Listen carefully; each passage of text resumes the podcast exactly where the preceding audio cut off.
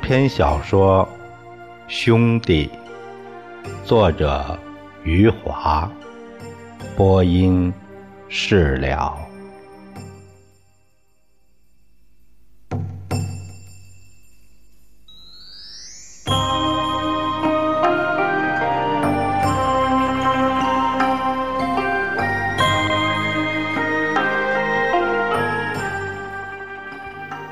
宋刚和李光头分家了。他害怕见到李光头，他是在上班的时候偷偷溜回家中，把自己所有的衣服放进了那只旧旅行袋，把两个人共有的钱分成两份自己拿走一份另一份放在桌子上。剩下的零钱全归李光头，又把李光头给他配的那把钥匙压在了钱的上面，然后关上门，提着旅行袋走出了和李光头相依为命的屋子。他搬到五金厂的集体宿舍去住了。宋刚和林红进行了一个多月的地下爱情以后，决定公开他们的恋情了。当然，这是林红的决定。林红选择了电影院。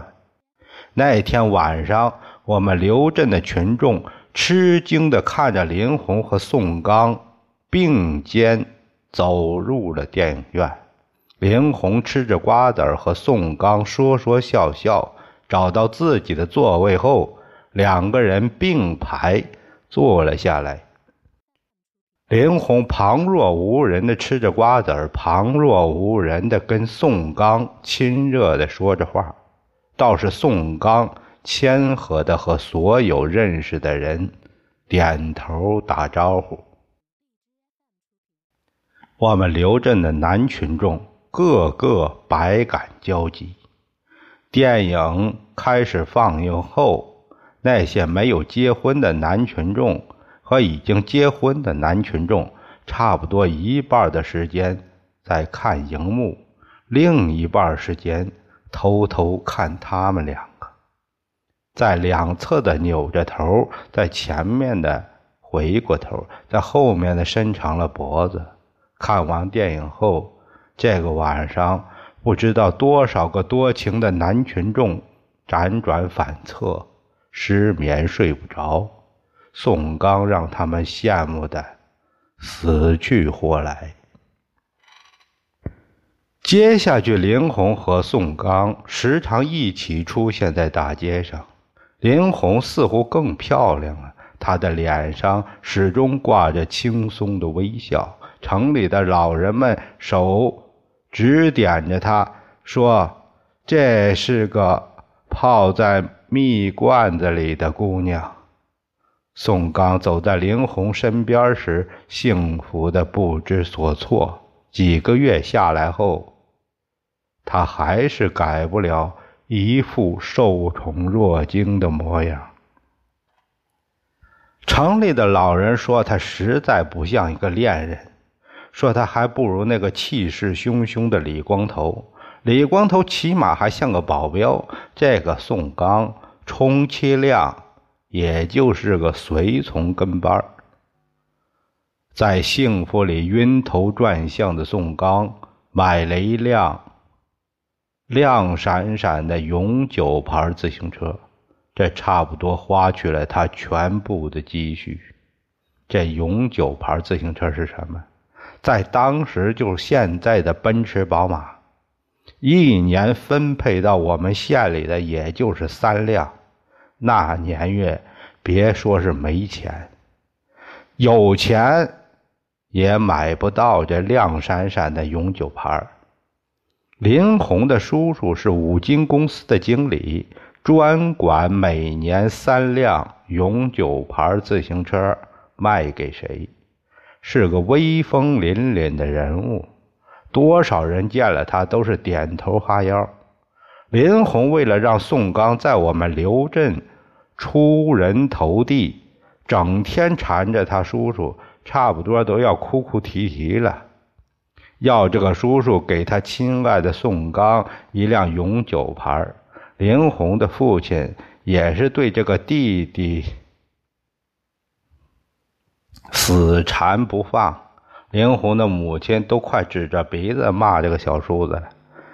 林红的叔叔万般无奈，咬咬牙，将本来应该给县人武部部长的永久牌自行车给了林红那个亲爱的宋刚。宋刚从此春风得意，他骑着永久牌自行车风驰电掣，在我们刘镇的大街小巷神出鬼没。亮闪闪的自行车晃得我们刘镇的群众眼花缭乱，他还时时的按着车铃，清脆的铃声让群众听得不不是吞口水就是流口水。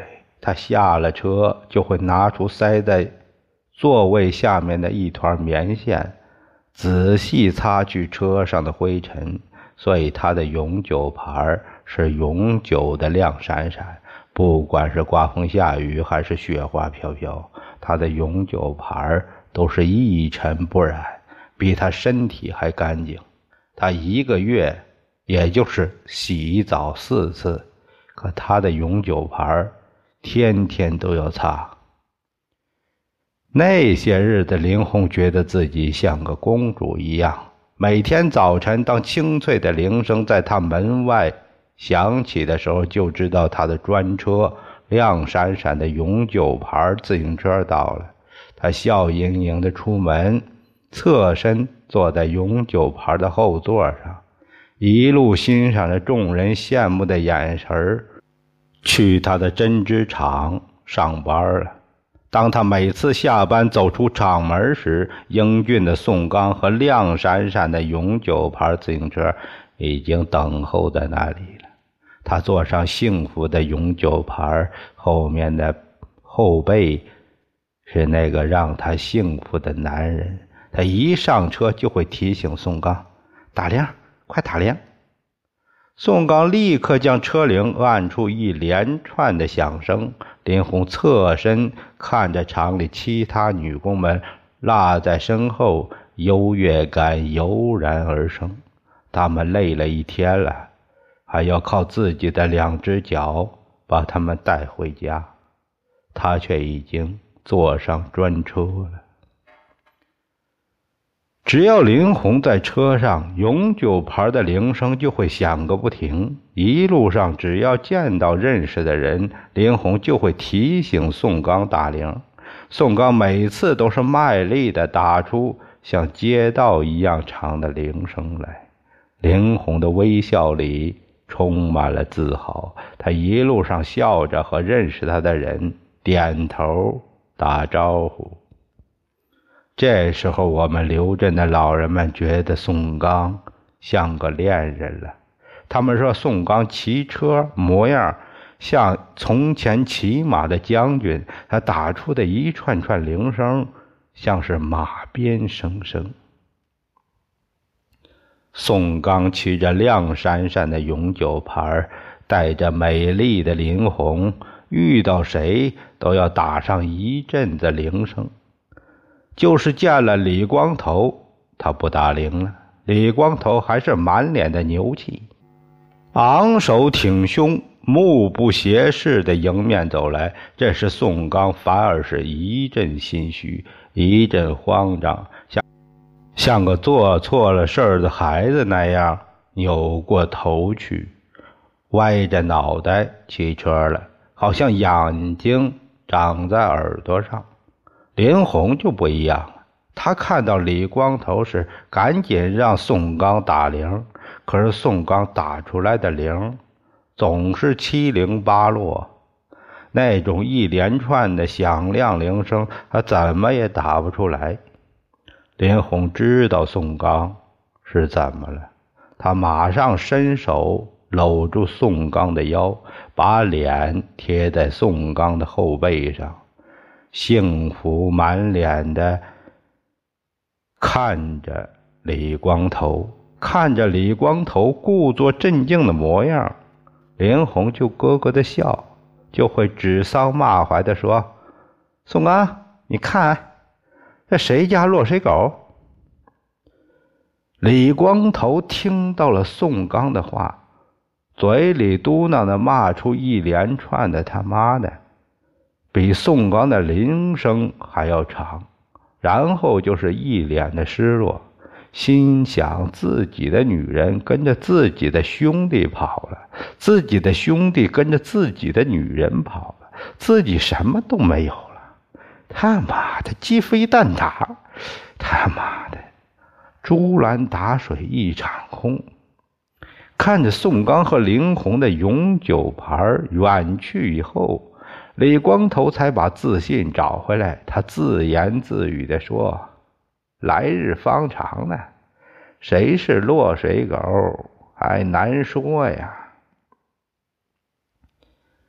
接下去，他开始鼓励自己，满嘴唾沫地说：“老子以后弄一辆超大型永久牌，前面坐西施，后面坐貂蝉。”怀里抱王昭君，背上驮着杨贵妃，老子靠着这古代四大美女，骑上他妈七七四十九天，从当代骑到古代去，再从古代骑到当代来，老子高兴了还要骑到未来去。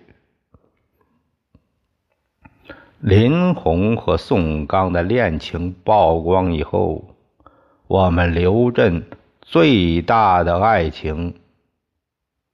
这个悬念终于揭晓了。未婚的男青年像多米诺骨牌倒下似的，纷纷死了心。这些死了心的男青年纷纷去找其他未婚的女青年。于是，我们刘镇谈情说爱的男女青年，像是雨后的春笋一样冒了出来。把我们刘镇的大街弄得甜甜蜜蜜，让我们刘镇的老人目不暇接。老人们伸出一根指头说：“好像都有了，都有女人了。”哎，那个李光头还没有。刘镇的群众很少在大街上见到李光头了。李光头瘦了一圈像是得了一场大病。那天晚上自杀未遂的宋刚，幸福的夺门而去。李光头暴跳如雷的骂了一个小时，然后鼾声如雷的睡了八个小时。早晨醒来后，看到宋刚的床还是空着。李光头屋里屋外侦查了一遍，没有发现宋刚回来的蛛丝马迹，嘴里一一的叫了起来。他不知道宋刚在林红的家门口守候了一夜，以为宋刚是躲着他。李光头哼哼地说：“哼。”你躲了一时，你躲不了一世啊！第二天，宋刚仍然没有回家。到了晚上，李光头坐在桌前，想起了一条一条对付宋刚的计策，可是没有一条是毒计。李光头只好全部否决。李光头最后想出了一条煽情计，就是拉住宋刚的胳膊，一把眼泪一把鼻涕，回忆童年岁月。他和宋刚的童年血淋淋、泪汪汪，两个孩子举目无亲，相依为命。李光头相信，这样一来，宋刚肯定。会羞愧的低下头，肯定会难舍难分的把林红让给他。李光头得意洋洋，觉得这才是一条毒计。而且是剧毒之计。李光头一直等到深夜，等得李光头哈欠连连，上眼皮直打下眼皮。宋刚还是没有回家，李光头只好骂咧咧的上床睡觉了。上床前，李光头环顾屋子，心想：跑了和尚跑不了庙。宋刚即使有天大的本事，也得回家来，到那时使出他的煽情计。第三天，李光头下班回家，见到桌子上的钱和钥匙以后，知道大事不妙了。知道跑掉的和尚不要庙了，李光头气得在屋子里团团转，把中国话里面难听的都找出来骂了一遍，又把抗战电影里学来的日本话骂上了两句，还想找句美国话，美国话他一句都不知道，只好哑口无言的坐在床上。发呆发痴，李光头心想自己小看宋刚了。宋刚读过半部破烂的《孙子兵法》，自己的煽情计还没有使出来，宋刚抢先使出了三十六计里的走为上。这天晚上，李光头有生以来。第一次失眠了，以后一个月他都是茶饭不香，睡眠不足。李光头人瘦了，话也少了，不过走在大街上仍然威风凛凛。他见到几次宋刚，每次宋刚都是远远的躲开。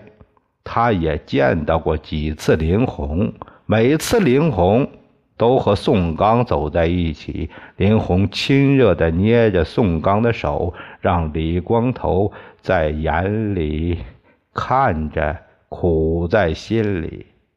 后来，宋刚骑上了永久牌，后面坐上了美林红。风光无限的从李光头身旁闪闪而去。李光头已经不是痛苦了，而是觉得自己颜面尽失。我们刘镇的群众都是好记性，都记得李光头痛揍那两个爱情炒作者时说的话。李光头扬言：谁敢自称是林红的男朋友？他就把谁揍得永世不得翻身。群众里有些坏小子，大街上见到李光头时，就会酸溜溜的对他说：“林红不是你的女朋友吗？怎么一眨眼成了宋刚的女朋友了？”听了这话，李光头就会痛心疾首的喊叫。他要不是宋刚，我早把他宰了，早提着他人头去笑傲江湖了。可是宋刚是谁？宋刚是我相依为命的兄弟，我只好认命了，只好牙齿打碎了往肚子里咽。宋刚为林红上吊自杀。脖子上的血印一个月以后才消失掉，让林红想起来眼圈就发红。林红把宋刚自杀的事情详细告诉了自己的父母，又忍不住告诉了自己最亲近的几个针织厂女工。林红的父母和那个女工再去告诉别人，一传十，十传百，百传千。宋刚自杀的故事在我们刘镇传播时，像细胞分裂一样快。没几天就家喻户晓了。我们刘镇的女群众对林红羡慕之余，就要去盘问自己的现任丈夫或者是未来丈夫：“你能为我自杀吗？”刘镇的男群众苦不堪言，个个都要口是心非的说上一堆“能能能”，还要装出一副视死如归的英雄气概。这些女群众问起来没完没了，最多那个男群众回答了一百多次，最少那个男群众。也回答了五六次，有几个男群众被逼急了，只好把绳索套进了自己的脖子，把菜刀架在自己的手腕，信誓旦旦地说：“只要你一声令下，我马上弄死自己。”这时候，赵诗人无碍一身轻。前面的女朋友跟着别人跑了，后面的女朋友还没有从别人那里跑过来。赵诗人正处在爱情的空白时期，他对刘镇男群众的遭遇幸灾乐祸，心想这些窝囊废活该受罪。赵诗人扬言。他不会找一个让自己为他自杀的女朋友，只会找一个让他为自己自杀的女朋友。赵诗人如数家珍地说：“你们看看孟姜女这些人，你们看看祝英台，真正的爱情都是女的为了男的自杀。”赵诗人觉得自己和李光头是同病相怜，都是在林红那里栽了跟头。自从刘作家挨揍以后，赵诗人一直躲着李光头。最近的几次在街上相遇了，李光头都是对赵诗人点点头就过去了。赵诗人觉得自己安全了，他开始和李光头套近乎了。在大街上见到李光头走过来，赵诗人招呼着，迎上去，亲热的叫道：“哎，李厂长，进来可好？”“好个屁！”李光头没好气儿的说。赵诗人嘿嘿笑着，拍拍李光头的肩膀。当着过路群众的面儿，滔滔不绝地说起来了。他说：“李光头根本不应该把上吊的宋刚救下来，宋刚的活过来就把李光头的灵魂抢走了。宋刚要是没活过来，赵世仁说，爱情的天平。”还不是向你倾斜了又倾斜。李光头听了赵世仁的话，很不高兴，心想：这王八蛋竟然敢诅咒宋刚去死！赵世仁全然不顾李光头越来越难看的脸色，继续自作聪明的说：“这好比是农夫与蛇的故事。”农夫看见路上有一条冻僵的蛇，就把蛇放到了胸口。蛇暖和过来后，就一口咬死了农夫。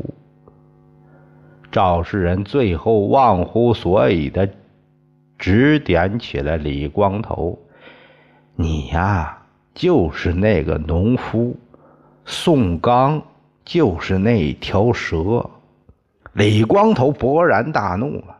一把揪住赵世人的衣服，吼叫了：“你他妈才是那个农夫！你他妈才是那条蛇！”赵世人吓得面如土色，眼看着李光头威震刘震的拳头举起来了，赵世仁急忙伸出双手抱住李光头的拳头，连声说：“息怒，息怒！哎，李厂长，不要，千万要息怒啊！我这一片好意，我是为你着想啊！”李光头迟疑了一下。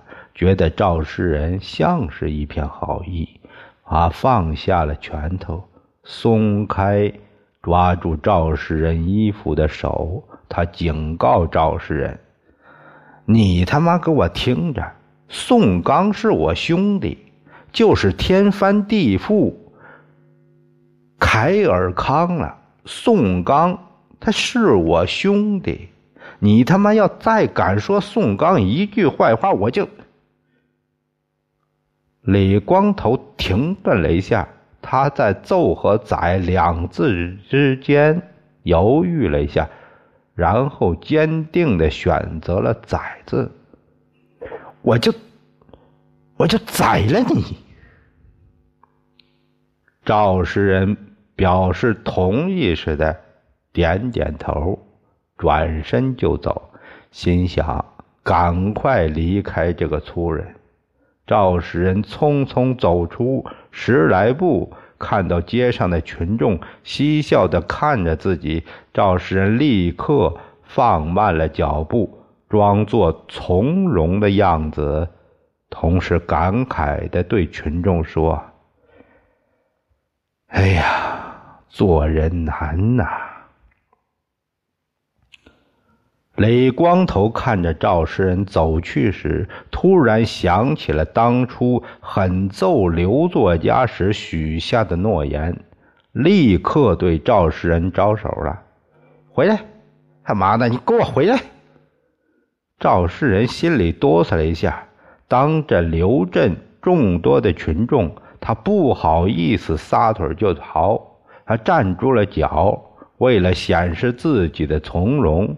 缓缓地转过身来，李光头继续向他招手。李光头一脸的亲热表情，他对赵世仁说：“快回来，我还没给你这劳动人民本色给揍出来呢。”眼看着群众兴奋起来了，眼看着自己要倒霉了，赵世仁心里砰砰乱跳。